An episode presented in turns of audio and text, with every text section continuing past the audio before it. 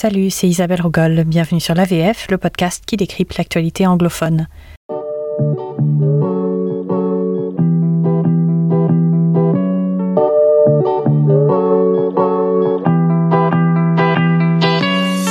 L'Amérique vote mardi, ou plutôt l'Amérique continue de voter jusqu'à mardi. Je vous propose donc un dernier épisode dans la série sur les coulisses de l'élection présidentielle américaine, la mécanique de cette élection, parce que je vous avoue, je ne peux penser et parler que de ça jusqu'au 4 novembre au moins, peut-être après. On va faire un point, un dernier point aujourd'hui, avant de se quitter jusqu'à après l'élection, pour parler de la participation, pour parler un peu des sondages, même s'il faut toujours s'en méfier, et puis de ce qui va se passer par la suite et des résultats. Parlons d'abord de participation. Il est en train de se passer quelque chose d'assez unique, peut-être d'historique, on verra aux États-Unis, et c'est que les Américains se ruent vers les urnes. Il y a déjà plus de 90 millions d'électeurs qui se sont exprimés. Donc comme je vous l'ai expliqué auparavant, aux États-Unis, on vote de plus en plus sur une longue période. D'abord, cette année, il y a énormément de votes postaux à, cause de l'épidémie. Et puis, il y a aussi beaucoup des votes euh, par avance, des bureaux de vote que l'on ouvre bien avant le jour officiel du scrutin dans un certain nombre d'États, avec euh, des, files d'attente déjà que l'on a notées, euh, très longues, à New York, dans le Michigan, par, par endroits. Il y a donc plus de 90 millions d'électeurs, ce qui correspond à peu près à 65% de l'électorat qui s'est exprimé en 2016. Il reste 33 euh, millions de bulletins postaux qui n'ont pas encore été reçus. Donc ce sont euh, des gens qui ont demandé à voter par la poste, qui ont reçu le bulletin chez eux, mais qui ne l'ont pas encore envoyé, ou en tout cas il n'est pas encore arrivé. Alors ça peut être des gens qui ont changé d'avis, qui ne voteront pas, ou bien euh, qui n'ont pas encore voté, ou bien qui finalement iront voter en personne, parce que de plus en plus les Américains sont encouragés à aller voter en personne ou, à déposer au moins leur bulletin postal dans une urne spéciale à cet effet, mais pas par la poste, puisque euh, les délais d'acheminement euh, sont longs et, la fin du scrutin est, bientôt. Parmi ces votes, il faut noter qu'il y a en moyenne nationale à peu, à peu près 46% d'électeurs démocrates et 30% d'électeurs républicains. Donc comme je vous l'ai déjà expliqué, euh, aux États-Unis, souvent, on se déclare démocrate ou on se déclare républicain sur la liste électorale pour pouvoir euh, voter aux élections primaires. Et donc c'est comme ça que l'on sait euh, d'où viennent ces, votes. C'est sans surprise que les démocrates sont plus présents, ils sont toujours plus présents dans le vote postal habituellement, culturellement. Et puis bah, plus encore cette année, puisque ils auront sans doute tendance à prendre le Covid un peu plus au sérieux et à ne pas vouloir se présenter dans les bureaux de vote.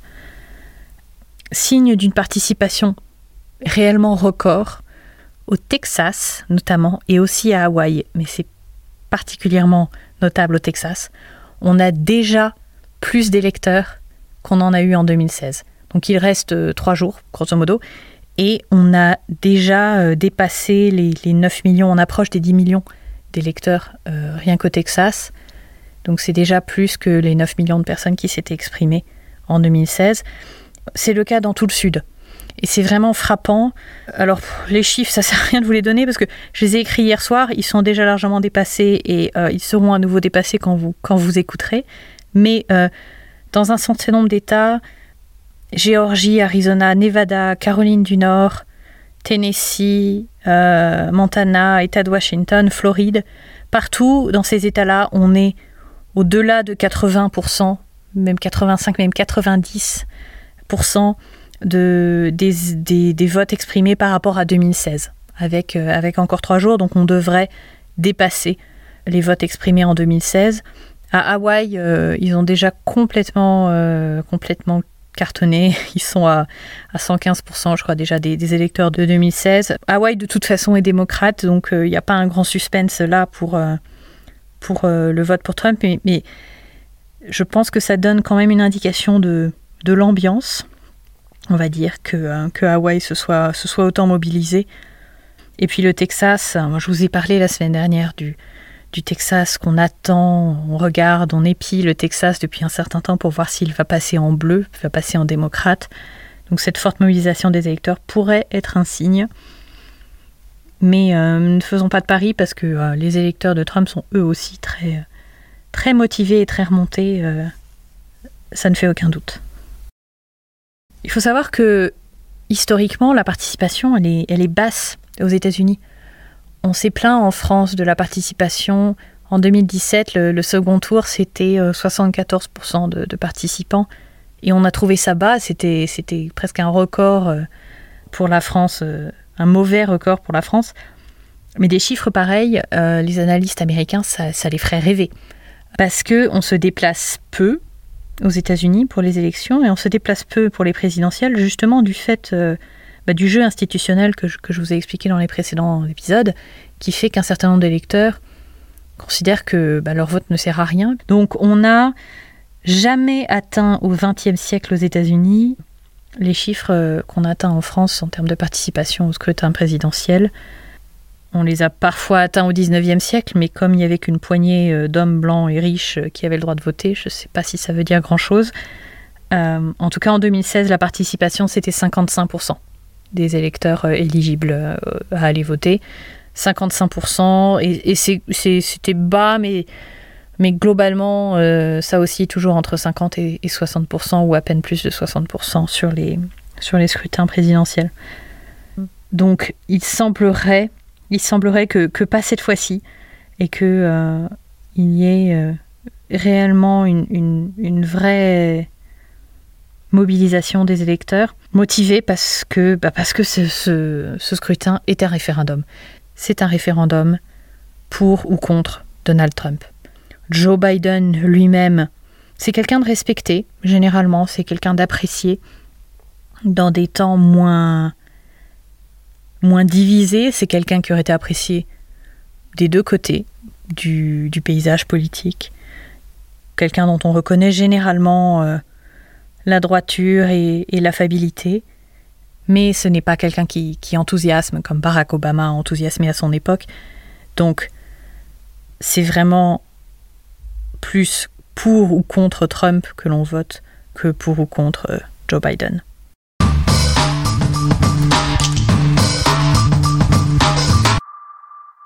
Alors que veut dire cette participation pour les résultats à venir? Où en sommes-nous des sondages? D'abord, méfions-nous-en de ces sondages. On ne le dira jamais trop. En 2016, ils nous ont piégés. On n'a pas vu arriver Donald Trump.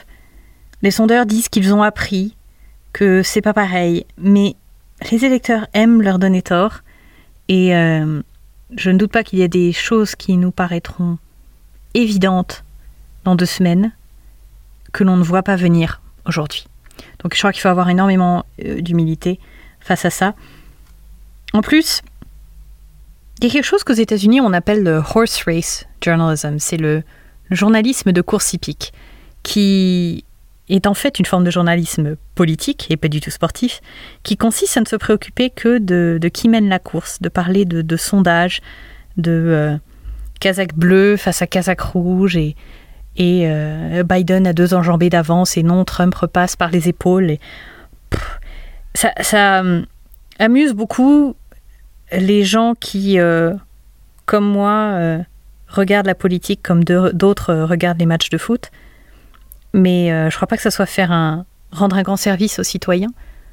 D'abord parce que ça peut les décourager, leur faire croire que, que le, l'élection est, gagnée d'avance, que le résultat est déjà là, et, du coup je crois que ça, les, ça nous prive tous de, notre pouvoir de citoyens d'aller voter, et une élection n'est jamais jouée tant que les électeurs ne se sont pas exprimés. Toute la presse nous dit qu'ils ont appris leur leçon de 2016 et qu'on ne refera plus la même chose. Mais malheureusement, dans cette campagne, ça n'a pas vraiment été le cas. Et on a tellement peu parlé des programmes et des personnalités pour informer les, électeurs sur bah, qui réellement ils allaient choisir pour, euh, pour les, les mener dans ces, dans ces quatre prochaines années. Mais c'est vrai que finalement, les programmes, ça compte peu parce que, comme je le disais, c'est un référendum.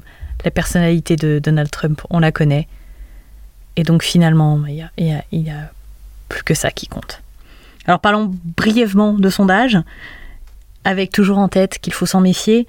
Joe Biden est, est en tête dans les sondages nationaux d'environ 9 points.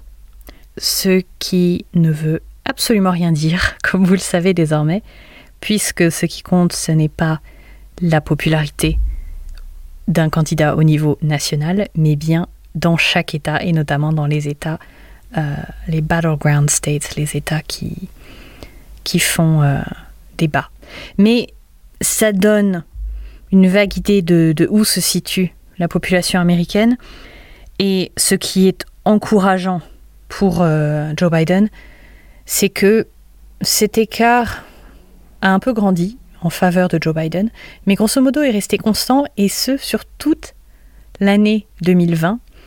Alors depuis le coronavirus, Joe Biden a, gagné un petit peu, mais les courbes ne se sont jamais croisées. Euh, Donald Trump euh, n'a réellement jamais été en tête face à Joe Biden et c'est un écart et une constance dans l'écart que Hillary Clinton n'avait absolument jamais atteint en, en 2016. Donc Joe Biden est donné, est donné vainqueur, on va dire, par les sondages en, 2020 d'une manière que Hillary Clinton n'avait jamais été en, 2016. Voilà, ça sera, les, ça sera la seule, le seul pronostic que je me permettrai. Dans les États, euh, dans les États clés, là aussi, Joe Biden est généralement en tête. Il est assez distinctement en tête, euh, notamment en Pennsylvanie d'après les sondages. Alors la Pennsylvanie, ça va être très compliqué d'un point de vue juridique, mais on y reviendra. Mais en tout cas, il est plutôt en tête dans les sondages. C'est plutôt aussi prometteur euh, dans le sud, Texas, Arizona, euh, Caroline du Nord, beaucoup, un bon écart. Géorgie, la Floride, c'est vraiment, c'est vraiment impossible de savoir, je crois. Mais même si Biden est en tête sur le papier, mais, mais, mais l'écart est assez proche. Donc voilà pour ce que disent brièvement les sondages dont je me méfie comme de la peste.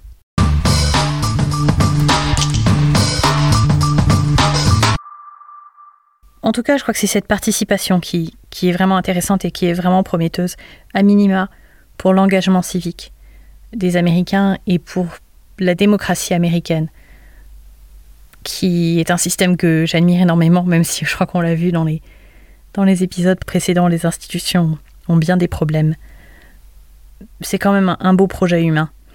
Et, d'ailleurs, c'était assez joyeux euh, dans mon fil Facebook ces derniers temps. Beaucoup, beaucoup de gens qui se prennent en photo en train de, poster leur bulletin. Mais là, je vous avoue que plus trop. Alors oui, on voit euh, sur les des gens jouer de la musique dans les files d'attente pour aller voter, ou bien offrir des pizzas à tout le monde dans la file d'attente, ou des célébrités qui viennent serrer la main aux gens qui, qui attendent pour les, pour les motiver. Mais mais il y a quand même une tension, une tension qui est à son comble premier témoin de cette ambiance. Il s'est passé un truc euh, un peu dingue ce week-end au Texas. Des militants pro-Trump organisés en, caravane de, pick-up trucks, de 4x4, de voitures, avec les, drapeaux au vent, euh, ont fait un espèce de rodéo sur l'autoroute où ils ont harcelé le bus de la campagne euh, de Biden, enfin un bus de la campagne de Biden. Biden n'était pas à bord, mais il y avait un certain nombre de, démocrates proéminents du, du Texas à bord. Ils ont donc harcelé ce bus jusqu'à presque le faire sortir de route. Euh, ils ont embouté la voiture d'un employé de la campagne de Biden pour leur faire savoir qu'en gros ils n'étaient pas les bienvenus au Texas, même si eux-mêmes étaient texans aussi. Et euh, par mesure de sécurité, la, campagne démocrate a décidé d'annuler ces, événements au Texas. Ce sont évidemment euh, des personnalités euh, à la marge et excessives. ne hein. Faut pas croire que ça soit la guerre civile aux États-Unis, mais bon, ça vous donne une idée que, que ce genre d'événement puisse arriver du niveau de, division et de tension qui existe aujourd'hui aux États-Unis. Autre témoin de cette ambiance, euh, c'est les ventes d'armes.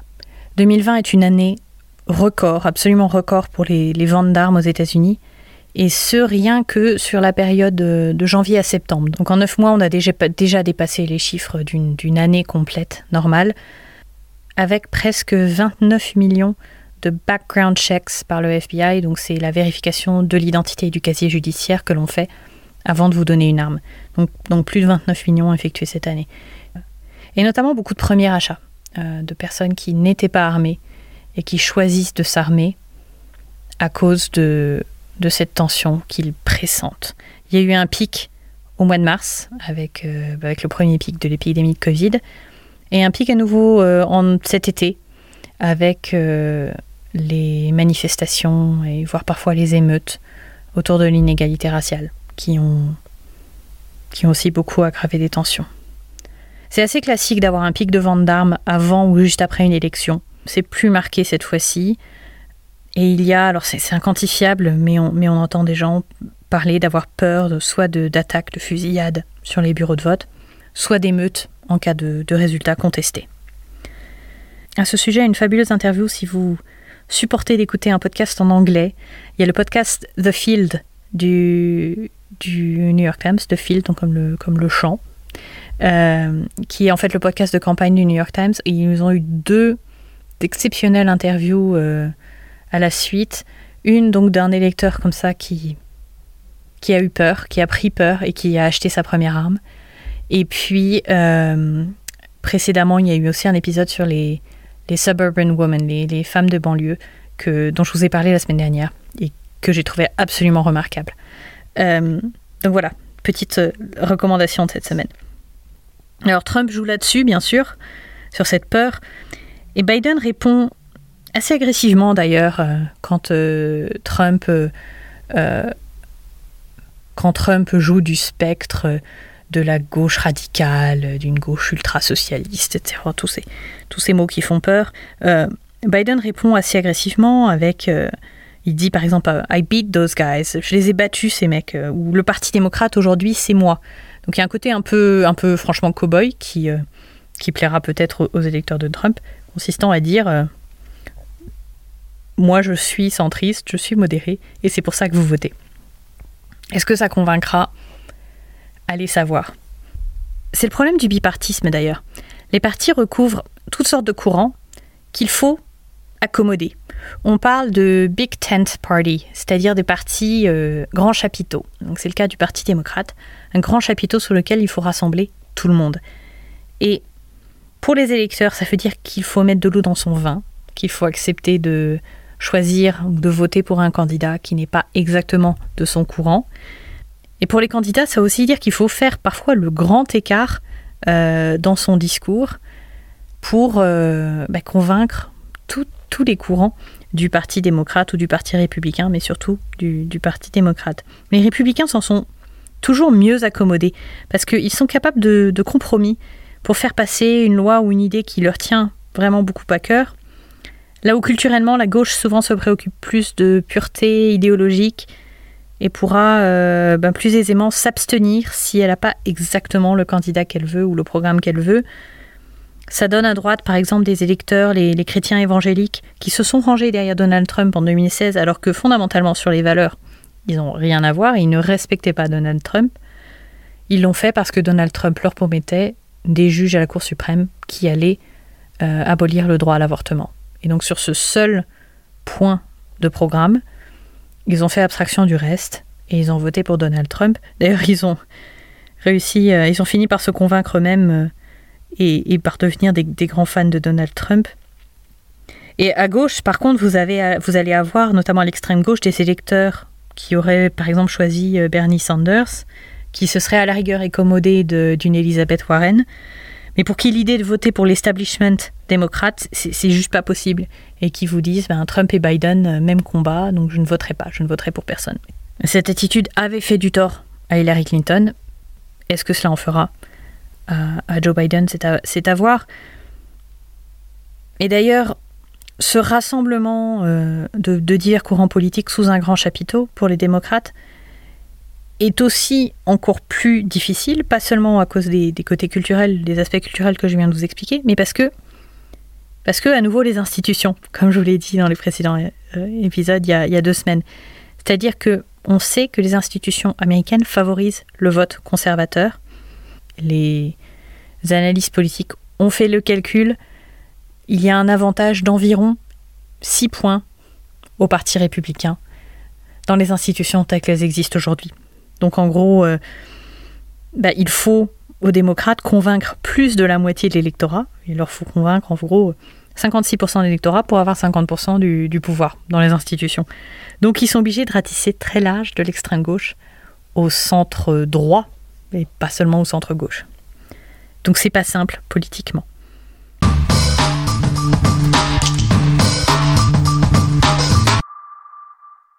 Parlons désormais de résultats. En fait, il y a deux scénarios possibles. Celui d'un raz-de-marée, qui donnerait un résultat rapide et incontestable. Raz-de-marée pour Biden, aujourd'hui, vu les sondages, on l'imagine difficilement pour Donald Trump. Soit le scénario d'un processus beaucoup plus long, avec des résultats plus serrés et surtout plus contestés, avec des comptes, recomptes et contentieux juridiques. Alors, quelques détails sur les raisons pour lesquelles ce décompte pourrait être long. D'abord, le dépouillement des votes postaux sera lent et on sait qu'il y a beaucoup de votes postaux, donc plus de 50 millions déjà, il y en aura plus. En Pennsylvanie, par exemple, les, officiels n'ont même pas le droit de toucher à ces bulletins euh, avant le, matin du 3 novembre. Et c'est un process long puisque euh, il y a une enveloppe extérieure, une enveloppe intérieure. Alors il y a des machines qui font tout ça, mais c'est quand même assez long. Euh, et étant donné les, délais de la poste, la Cour suprême a même autorisé certains États à compter des bulletins qui seraient arrivés en retard. Donc postés le 3 novembre ou avant, mais arrivés après, cachés de la poste faisant foi. Alors pour euh, la Pennsylvanie, ça va être trois jours de plus, donc jusqu'au 6 novembre. A priori, ça pourrait changer. On y reviendra. Euh, pour la Caroline du Nord, c'est carrément 9 jours. Donc on pourrait aller jusqu'au 12 novembre. Et pour le Wisconsin, en revanche, pas du tout, il faut que ça soit arrivé avant le 3 novembre. Une fois de plus, vive le fédéralisme, chacun sa règle, et c'est très compliqué à suivre. Deuxièmement, on sait que le vote en personne, qui sera plus rapidement décompté, va pencher plus républicain que la population. Je vous ai dit tout à l'heure que euh, euh, le vote par avance ou le vote par correspondance, c'était 46% euh, démocrates, 30% républicains. Donc ces républicains, c'est pas qu'ils vont moins voter, a priori, c'est juste qu'ils voteront en personne. Et donc, ce premier décompte des votes en personne va presque forcément pencher plus républicain que euh, la totalité de, des votes exprimés. Et c'est ce qu'on appelle un mirage rouge qui pourrait, en début de soirée aux États-Unis, donner l'impression que les républicains gagnent. Donc il est important pour les médias de ne surtout pas s'emballer et de ne pas donner l'impression que les républicains ont gagné, et pour euh, les candidats de ne pas déclarer victoire ou de ne pas concéder la victoire trop tôt pour laisser le temps bah, à tous les électeurs d'être, euh, d'être comptés. D'ailleurs, pour la question de la déclaration des, des, victoires en avance, on va dire, il va y avoir de gros problèmes logistiques pour le sondage de sortie des urnes. Donc, habituellement, les médias estiment les résultats grâce à des sondages de sortie des urnes et ils projettent qui sera le vainqueur. Le vainqueur, ils annoncent à la télé euh, la Floride va à un tel, l'Ohio à un tel. Bon, classique, euh, comme vous voyez le, visage du président qui, qui s'annonce à 20h, alors que tout n'a pas été dépouillé globalement ça marche, sauf quand euh, ça foire magistralement, comme en 2000, où euh, la télé avait donné la Floride à George W. Bush avant de se rétracter. Al Gore avait concédé la victoire à George W. Bush avant lui aussi de se rétracter, et ensuite ça a duré des semaines. Donc c'est ce qu'on ne veut surtout pas revoir, euh, cette cette année, mais, mais, mais ça se pourrait bien. Mais, et, donc cette fois-ci, le problème avec le sondage de sortie des urnes, c'est qu'il vu qu'il va y avoir beaucoup moins de monde aux urnes, en personne, le 3 novembre, et surtout un groupe qui ne sera absolument pas représentatif de l'intégralité de l'électorat américain, on va avoir des sondages de sortie des urnes qui vont pas valoir grand-chose. Et donc je pense qu'il faut vraiment se méfier de ce qui va être annoncé dans la nuit électorale. C'est toujours un grand show télévisé que je regarde euh, toujours, même si c'est bête. Euh, et donc, ça va falloir se méfier. Et puis ensuite, il y aura sans doute de nombreux contentieux juridiques autour des résultats sur la validité de, tel ou tel bulletin, surtout si c'est proche. Chacune des équipes de campagne a déjà embauché un nombre hallucinant d'avocats. Ils se préparent à ça. C'est déjà le cas d'ailleurs. Les avocats républicains bataillent au Texas et au Michigan pour faire jeter un certain nombre de bulletins de vote pour vice de forme. Pour la Pennsylvanie, il y a eu un appel du Parti républicain que la Cour a décidé de ne pas trancher avant l'élection. Donc il se pourrait qu'il y ait des bulletins que l'on avait comptés et qui seront jetés après l'élection. Donc déjà dans un certain nombre d'États, euh, les autorités mettent de côté les bulletins reçus après le 3 novembre pour qu'ils ne soient pas mélangés aux bulletins reçus avant, pour que euh, on n'ait pas à tout mettre à la poubelle au moins, mais seulement soit arrivé en retard. Je vous dis, ça va pas être simple et les institutions américaines et la démocratie américaine risquent d'être réellement testées. D'un côté, j'ai envie de vous dire, soyez prudents, et de l'autre, je ne veux pas jouer non plus le jeu de Donald Trump qui répète à longueur de meeting que le dépouillement sera long et compliqué pour en délégitimer le résultat et préparer le terrain à une contestation. Donc je crois qu'il faudra simplement être sceptique, sans être cynique, et prêter attention aux détails et à la méthode du décompte, et on espère que la presse jouera là son rôle, et les institutions aussi. Et puis espérer un résultat franc qui fera moins mal à, l'Union, avec un grand U. Restera ensuite à savoir si, même avec un résultat franc, euh, celui-ci sera accepté, et Donald Trump a laissé planer le doute à ce sujet. Donc je vous avoue que pour moi, après mardi, en termes de visibilité, il y a un mur. C'est pour ça que je crois que les pronostics ne sont pas très sérieux. Ni ceux qui euh, sonnent déjà tambour et trompette pour les démocrates, ni ceux qui imaginent euh, les émeutes et, l'Amérique sombrant dans le chaos. Je crois que je laisse les paris aux parieurs. Mais en tout cas, attachez vos ceintures. Euh, novembre risque d'être un long, long mois pour ce qui est en tout cas euh, de politique américaine et, d'actualité américaine pour ceux qui s'y intéressent. Ce qui ne m'empêchera pas de passer la nuit du mardi 3 novembre scotché à ma télévision pour euh, regarder la soirée électorale euh, et, les résultats arrivés, parce que franchement, il me sera bien impossible de dormir, et puis c'est une tradition que j'aime et que je suis fidèlement tous les 4 ans. Et puisqu'on est tous confinés, je vais d'ailleurs en faire une petite fête numérique, une petite fête en ligne, où j'ouvrirai un Zoom à mes amis à mes auditeurs pour qu'on puisse ensemble regarder et analyser cette nuit électorale dans la convivialité. Ça sera anglophone. Je ferai un petit effort s'il y a des Français qui se rajoutent euh, à l'appel, mais ça sera anglophone. Mais si ça vous fait pas peur, euh, rejoignez-nous, n'hésitez pas. Le lien pour vous inscrire sera euh, dans les notes de l'épisode sur votre appli.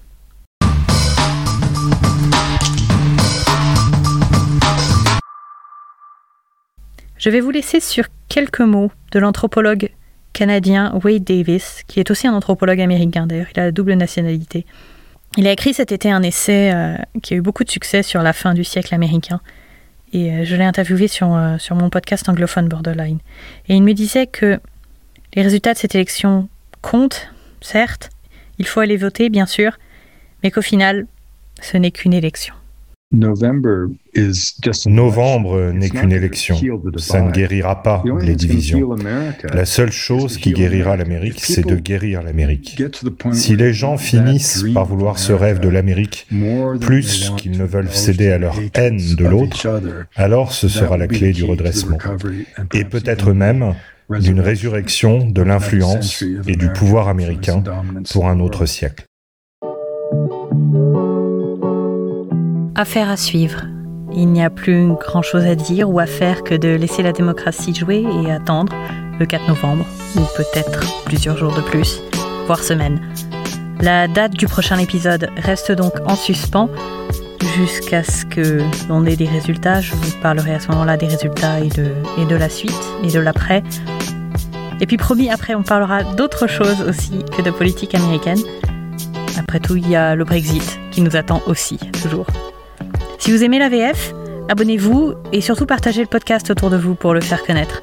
Vous trouverez la VF sur Apple, sur Spotify, Podcast Addict ou où vous voulez. Vous pouvez aussi soutenir le podcast avec un don, vous abonner à la newsletter ou bien nous suivre sur les réseaux sociaux. Vous trouverez tous les liens sur borderlinepod.com. Borderlinepod.com. Borderline, c'est le grand frère anglophone de la VF. Je m'appelle Isabelle Rougol et vous écoutiez la VF. Musique par Diala et interprétation de Wade Davis par Nicolas Rougol. Oui, c'est mon frangin. Bonne semaine, bonne élection à ceux qui votent, bon confinement à ceux qui se confinent et à bientôt.